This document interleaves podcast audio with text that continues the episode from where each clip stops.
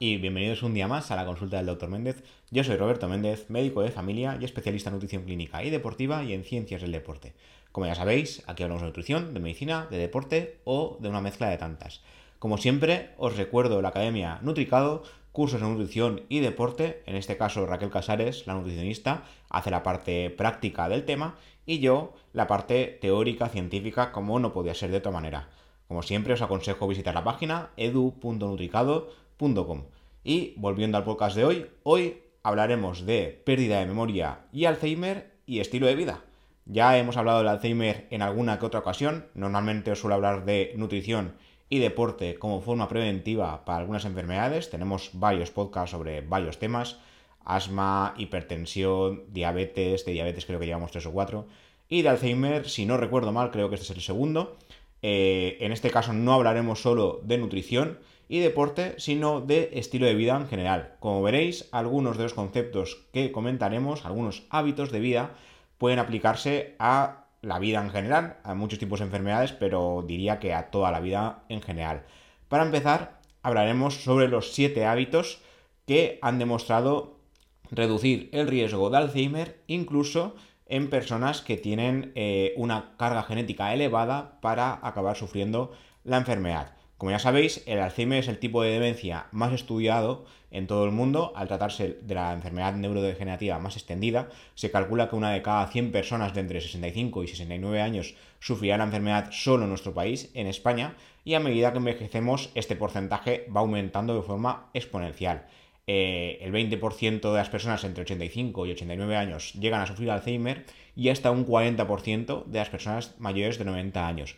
Muchas veces, en estos casos, por experiencia propia, os diría que no se llega a diagnosticar correctamente porque a partir de los 90 años eh, todo en general, tanto el cuerpo como la mente, van en decadencia por la edad. Es normal que el envejecimiento nos vaya afectando a todos. Hay gente que lo lleva mejor y hay gente que lo lleva peor. Y es normal tener algún que otro olvido. Otra cosa es ya sufrir la enfermedad de Alzheimer o una demencia como tal. Existe la demencia vascular, la, demencia tipo Parkinson, que no Parkinson como tal, existe el parkinsonismo eh, por su lado, y luego está el Alzheimer como tal, que debe cumplir algunos criterios que son clínicos, es decir, se diagnostica por los síntomas. Además, existen factores genéticos para sufrir la enfermedad de Alzheimer, el famoso gen APOE4, que os comentaré después, y se sabe que alrededor del 40% de los casos de demencia podrían evitarse a través de factores de estilo de vida controlables y modificables, que es lo que comentaremos hoy. Un estudio reciente, publicado en la revista Neurology, sugirió que existían en particular siete hábitos de vida capaces de reducir el riesgo de sufrir la enfermedad de Alzheimer en especial y las demencias en general. Es lo que la American Heart Association llamó Life's Simple Seven. En este caso sería eh, algunos hábitos de vida veréis que se parecen mucho a otros que hemos comentado, de hecho se parecen mucho a los que comentamos en las enfermedades inflamatorias como la enfermedad de Crohn y colitis ulcerosa, que os recomiendo escuchar ese podcast. Y en este caso los Lives Simple 7 serían estar activo, realizar actividad física con regularidad, segundo, comer mejor, llevar a cabo una dieta equilibrada, tercero, perder peso, un IMC adecuado, cuarto, no fumar, quinto, controlar la tensión arterial, Sexto, controlar los niveles de colesterol. Y séptimo, controlar el azúcar en sangre. Como veis, son hábitos muy típicos, pero los siete en particular se habrían relacionado con un menor riesgo de demencia en general. Y ahora lo que se ha visto es que estos hábitos de vida también pueden reducir el riesgo de demencia a pesar de poseer ciertos factores genéticos. En este caso, el estudio lo que hizo fue analizar el caso de 8.823 personas con ascendencia europea y 2.768 con ascendencia africana, con una edad media de 54 años. Se les siguió una media de 30 años para ver si desarrollaban demencia o no. Se tuvo en cuenta si tenían factores genéticos o no. Y lo que se hizo fue eh, hacer una relación de su adhesión a los mencionados 7 hábitos de vida saludables medidos con puntuaciones del 0 al 14. El 0, puntuación menos saludable, el 14, la más.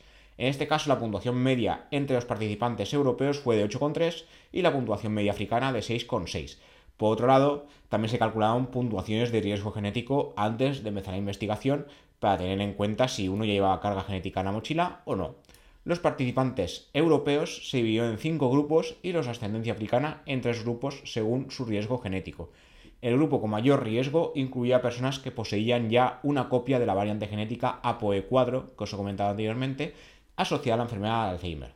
Entre los europeos había al menos un 27,9% eh, de personas con la variante, mientras que el porcentaje en africanos era del 40,4%. La verdad es que en África parece que el riesgo genético de Alzheimer es muchísimo mayor.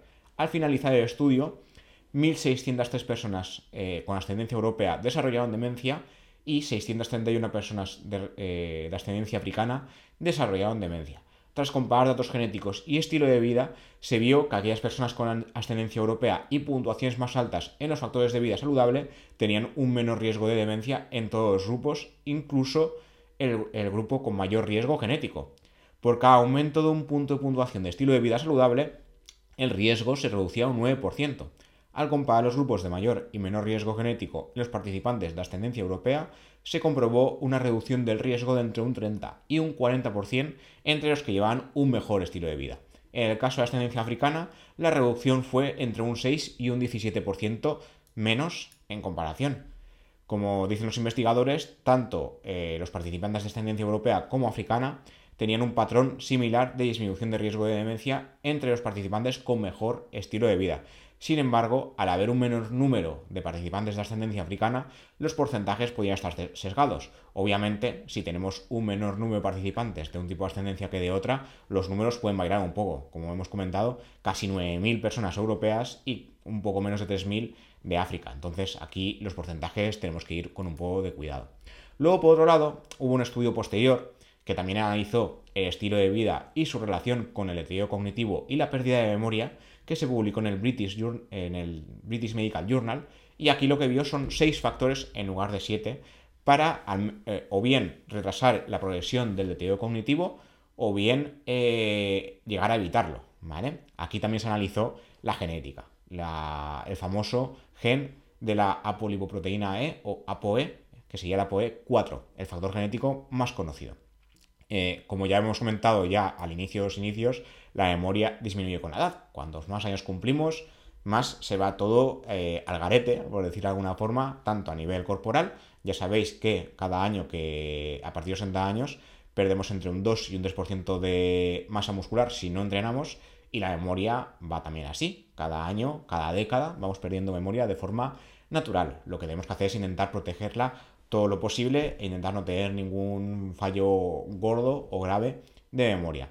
Eh, en este caso eh, se vio, en este estudio es de, China, y se, se, vio que había seis factores de estilo de vida que podían alterar esta pérdida de memoria o al menos retrasarla. Se analizaron datos de 29.000 adultos mayores de 60 años, el 49% eran mujeres y en este caso la edad promedio era de 72 años. En el estudio anterior, como recordaréis, era de 54 y se siguieron durante 30 años. Eh, el inicio del estudio fue en 2009 y lo que se hizo es medir la memoria de los participantes mediante pruebas eh, de aprendizaje verbal y también se analizó quién era portador del gen APOE, que en este caso era el 20% de todos los participantes, que la verdad es que es bastante. Eh, se realizaron evaluaciones de seguimiento durante los siguientes 10 años, cada dos años, en 2012, 2014, 2016 y luego hubo un salto hasta 2019 y también se tuvo en cuenta el estilo de vida saludable, teniendo en cuenta seis factores que veis que alguno es diferente respecto al anterior, que es una cosa que me gustó de este estudio. Dieta saludable, lo de siempre, ejercicio eh, regular, contacto social, que en este caso no se tuvo en cuenta. Ya habréis visto que en, anteriores investigaciones, en anteriores podcasts hemos hablado de esto, que es importante, ver amigos, ver familiares. Actividad cognitiva, que en el anterior estudio de 7 hábitos de vida no se tuvo en cuenta, escribir, leer, jugar al mahjong, que es un juego muy típico de China no fumar y no beber. Esto sí que lo hemos comentado, el tema de no fumar. Y en base a puntuación, en este caso no se hizo de 0 a 14, sino que se hizo de 0 a 6, un punto por cada hábito de vida. Y se dividió a los participantes en estilo de vida favorable, de 4 a 6 factores de estilo de vida eh, que llevasen a cabo. Estilo de vida promedio, ahí estás en la cuerda floja, de 2 a 3 factores de estilo de vida. Y estilo de vida desfavorable, de 0 a 1 factores saludables de estilo de vida. Y también se dividió en portadores de gen o no portadores de gen. El riesgo de demencia, en este caso, tras tener en cuenta diversos factores de, eh, de salud, diversos factores también económicos y sociales, se objetivó que cada comportamiento de estos seis se asociaba con una disminución más lenta de la memoria por sí solo. Cada factor de estos por separado ya ayudaba a ralentizar la pérdida de memoria los siguientes 10 años.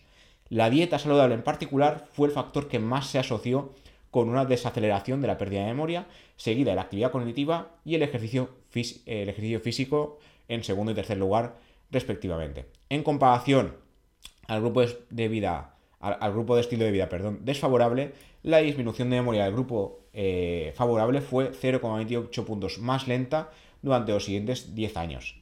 Luego, por la parte de los participantes portadores del gen ApoE con un estilo de vida favorable o promedio, tanto favorable como promedio, es decir, hasta 2 y 3 puntos también nos venía bien, también experimentaron una ralentización de la pérdida de memoria. Además, los participantes con un estilo de vida favorable o promedio portadores del gen, ah, bueno, en este caso, eh, portadores o no portadores del gen, tenían hasta un 90% y casi un 30% menos de riesgo de desarrollar deterioro cognitivo leve o demencia respectivamente, en relación a los participantes con un estilo de vida desfavorable. Es decir, incluso siendo portadores del gen, habría hasta un 30% menos de riesgo de llegar a, sufrir demencia a largo plazo. Si no se es portador y se lleva a cabo el estilo de vida favorable o promedio, al menos hasta un 90%. El 90% sería si damos todos los factores de estilo de vida, los 6. Dieta, ejercicio, contacto social, no fumar, no beber, etc. ¿Vale? Este es un, estilo es un estudio de gran tamaño, pero claro, sigue siendo un estudio observacional. Entonces no podemos decir 100% que cada factor de estilo de vida eh, tiene el efecto X. Lo que se puede ver es que hay cierta relación, como comentamos siempre. Luego ya para ir terminando, ejercicio y Alzheimer. De esto ya hemos comentado, ya hemos hecho un capítulo especial donde hablábamos de que el ejercicio es bueno para Alzheimer y para todo en la vida. Pero lo que hay que tener en cuenta es que se suele relacionar eh, el ejercicio cognitivo y realmente el ejercicio físico hace incluso más. Eh, en un artículo que se publicó en el periódico, en el español, que os, añadiré a las notas del programa, el portavoz de la Sociedad Española de Neurología, Guillermo García Rivas, explicó que la actividad mental es importante para cuidar el cerebro, pero se está observando que la, actividad física regular lo es más. De hecho, es mejor dedicar una hora al día a realizar ejercicio que hacer ejercicios o tareas mentales. Un sudoku o varios sudokus no son mejores para reducir eh, el riesgo de Alzheimer o para mejorar sus síntomas que hacerse una caminata de una hora. Esto es algo que ya se intuía hace años, pero lo que han visto los científicos es que las personas que hacen deporte tienen un menor riesgo eh, de deterioro cognitivo, una mayor ralentización de la pérdida de memoria, como os comentaba antes, y un mejor rendimiento cognitivo en aspecto como la capacidad matemática o el lenguaje respecto a las personas sedentarias. Esto se debería a la liberación de endorfinas durante el ejercicio y a muchas otras cosas que servirían de ansiolíticos. El sedentarismo, es decir, estar todo el día sentado sin hacer nada, eh, se habría asociado con efectos cognitivos negativos para el cerebro, como la reducción del tamaño del, hipocampo, que es la zona cerebral que se ha relacionado más con la memoria, entre otras. Hay muchas cosas más en el cerebro que sirven para recordar, pero está mucho más. Eh, a medida que envejecemos, eh, la capacidad cognitiva, como ya hemos comentado, van a menos, pero, y una prueba de ello es que eh, la enfermedad es poco frecuente, la enfermedad de Alzheimer, antes de los 65, pero el 40% de las personas que superan los 90 años de edad ya van hacia, hacia la enfermedad. en este sentido, los últimos estudios lo que dice es que el ejercicio físico podría ser un tratamiento para la demencia, un tratamiento y una forma preventiva, si bien es cierto que los efectos, los beneficios del deporte eh, son más evidentes a edades más tempranas, a mayores edades también se podría, se realizar y se verían beneficios. La actividad eh, que es mejor no existe. Es decir, no hay un deporte como tal que sea mejor que otro para reducir el riesgo de Alzheimer. Esto lo puntualizaremos al final porque hay un estudio más, pero la frecuencia, la duración y la intensidad del deporte habrían demostrado tener relación con la, prevención o la mejoría del deterioro cognitivo. En, este estudio reciente sugiere que los beneficios no se restringen a un solo tipo de actividad, sino que se puede elegir la que queramos. Otras investigaciones han estudiado datos de salud de, más de 2 millones de personas de un total de 32 estudios, se hizo un metaanálisis para observar si la actividad física de ocio, bailar, nadar, caminar o ir al gimnasio, protegían de un mayor riesgo de, de demencia y se vio que sí, se observó una reducción de los casos de demencia entre, entre quienes llevaban a cabo cualquier tipo de actividad. Un 17% menos de riesgo aún con actividades de ocio. No hace falta que sea un deporte de élite, ni que compitamos aunque sea por ocio, simplemente con bailar o practicar CrossFit porque nos gusta, ya reduciríamos el riesgo de Alzheimer.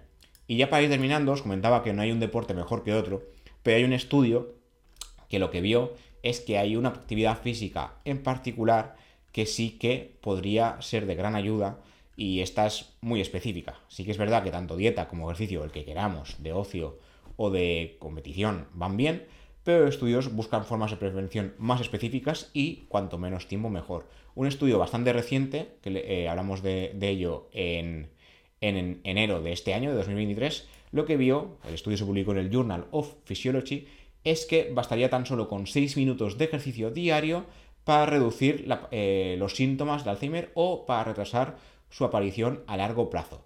Este, en este caso sería un ejercicio tipo HIT, High Internal, Interval Intensive Training, eh, el HIT de toda la vida. Sería una sesión corta pero de alta intensidad. En este caso lo que estudió fue la práctica de ciclismo, pero ya sabéis que el HIT, de hecho en los gimnasios hay muchos circuitos de HIT, se puede practicar de 20.000 maneras diferentes, hay 20.000 circuitos, pero en este caso fue la práctica, lo que se estudió fue la práctica de ciclismo de esta manera en comparación a un ejercicio normal.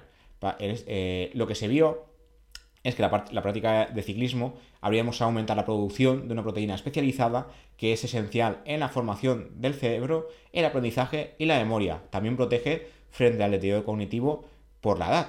Esta proteína es el llamado factor neurotrófico derivado del cerebro o BDNF en sus siglas en inglés, que promueve la neuroplasticidad, la capacidad del cerebro para formar conexiones y vías, y la supervivencia de neuronas. Ya en estudios previos en animales se había demostrado que aumentar la biodisponibilidad de BDNF fomenta la formación y almacenamiento de recuerdos, mejora el aprendizaje y aumenta el rendimiento cognitivo. Todas estas funciones son claves para el cerebro. Eh, como explican los investigadores, BDNF ha demostrado ser prometedor en modelos animales para intervenciones farmacológicas, pero no eh, se ha visto que estas intervenciones eh, puedan aprovechar su potencial como protector cerebral de forma segura en humanos. Por este motivo se han intentado enfoques no farmacológicos para probar si es posible aumentar la producción de BDNF de forma natural y no con fármacos y poder eh, experimentar perdón, un envejecimiento más saludable. Así, los investigadores investigaron la posible influencia tanto del ayuno como del ejercicio en la producción de la proteína. Compararon los siguientes factores tanto de forma aislada como combinados en un estudio con 12 participantes. Como veis, el estudio es pequeño, pero la verdad es que es interesante y los participantes eran de entre 18 y 56 años.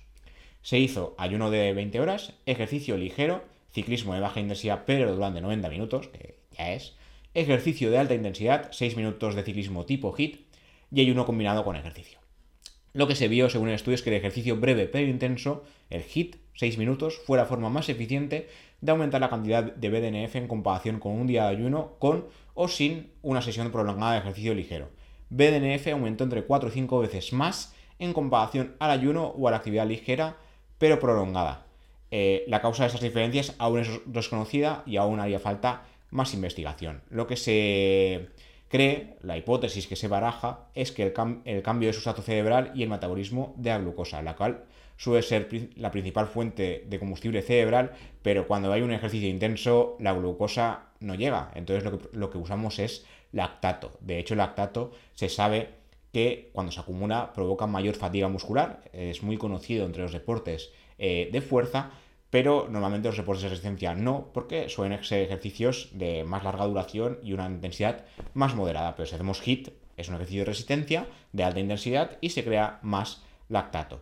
Por otro lado, también se vio que el incremento de BDNF podía deberse al aumento del número de plaquetas, las, cuales almacenan grandes cantidades de este factor. Y se vio que gracias al ejercicio hubo un aumento de la producción de, de un 20% de plaquetas, que esto en el ayuno no pasaba. Entonces, de momento, no se sabe por qué es. Y nada, esto es todo lo que os quería contar por hoy. Ya habíamos hablado de la dieta en el Alzheimer y ahora tocaba hablar de estilo de vida en general, que ya habéis visto que es un estilo de vida compatible con salud en general, no solo con la demencia, pero en el ejercicio había que hacer algunas puntualizaciones y la del hit me parecía bastante interesante para comentarla. Como siempre, gracias por escuchar, gracias por ver esto en YouTube. Ya sabéis que ya colgamos todos los episodios desde hace tiempo y que podéis escucharlo en todas las plataformas. Pocket Cast, iBox, Spotify, Google Podcast, Apple Podcast, Amazon Music y, como digo, el programa utilicéis. Como siempre, gracias por los comentarios y por las ideas que vais dando y por los ánimos para seguir, que estamos a punto a punto de llegar al episodio 100. Nos vemos y nos escuchamos en siguientes episodios. Hasta la próxima.